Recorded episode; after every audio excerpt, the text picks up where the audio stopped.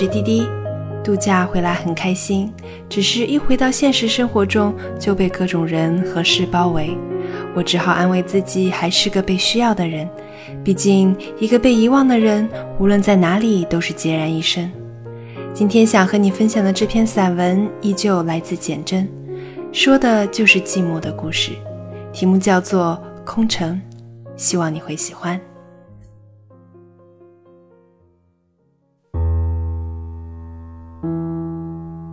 空城，简真。石头城，唐，刘禹锡。山为故国，周遭在。朝打空城，寂寞回。淮水东边旧时月，深夜。还过女墙来。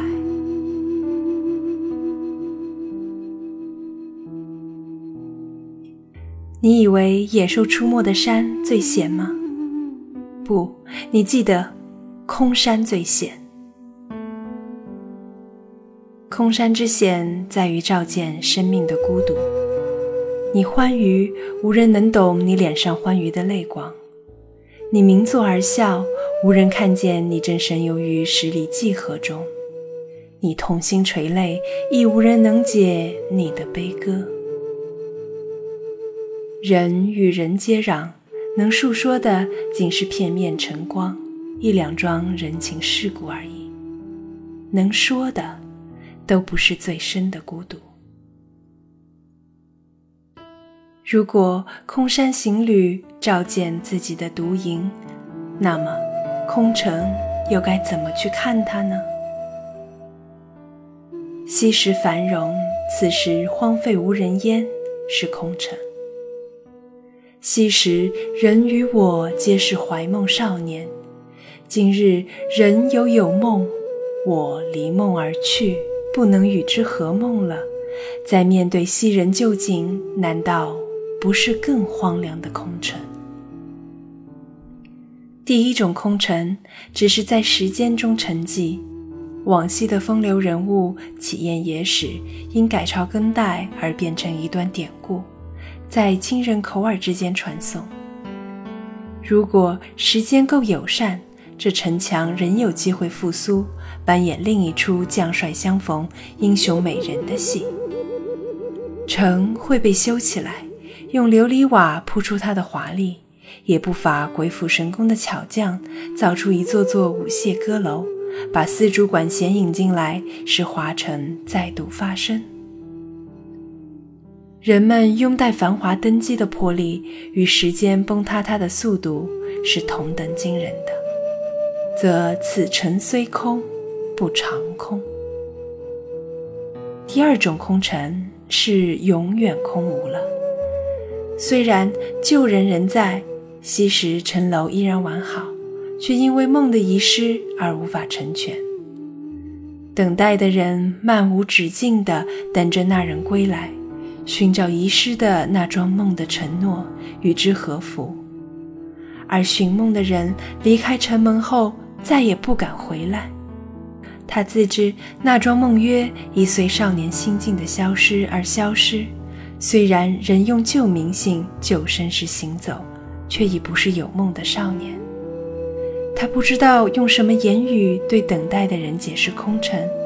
若对方盘问他：“当年你能给我一个梦，就算那梦已经找不回了，难道你现在不能给我另一个梦？你仍然是你呀？”他要如何说明白？人不可能给两个人同一种梦，也不可能给同一个人两种梦。当时春光少年，他与对方递梦时说过，再不可能对别人说这话了。初梦一秒，已无法在现实上开花结实。他流徙于江海中，曾有过机会，他人捧着梦要来与他交换。他终于不能再次允诺，基于对年少初梦的尊敬与对那一位等待者的保护，既然不能与你合梦，自不会与他人成全了。桃花总是流成水，它在诗梦的华光中风尘满面。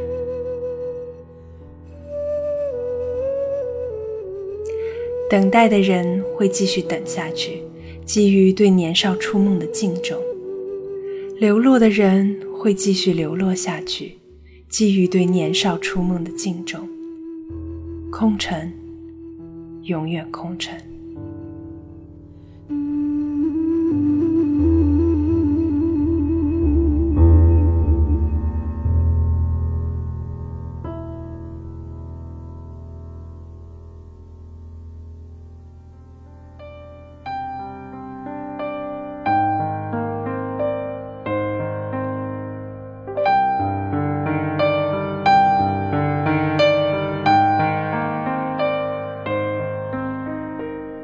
回忆像个说书的人，好了，今天的散文就和你分享到这里，也希望你喜欢这篇来自简真的文字。我是滴滴，我们下期节目再见。你用泥巴捏一座城，说将来要娶我进门，转多少身，过几次。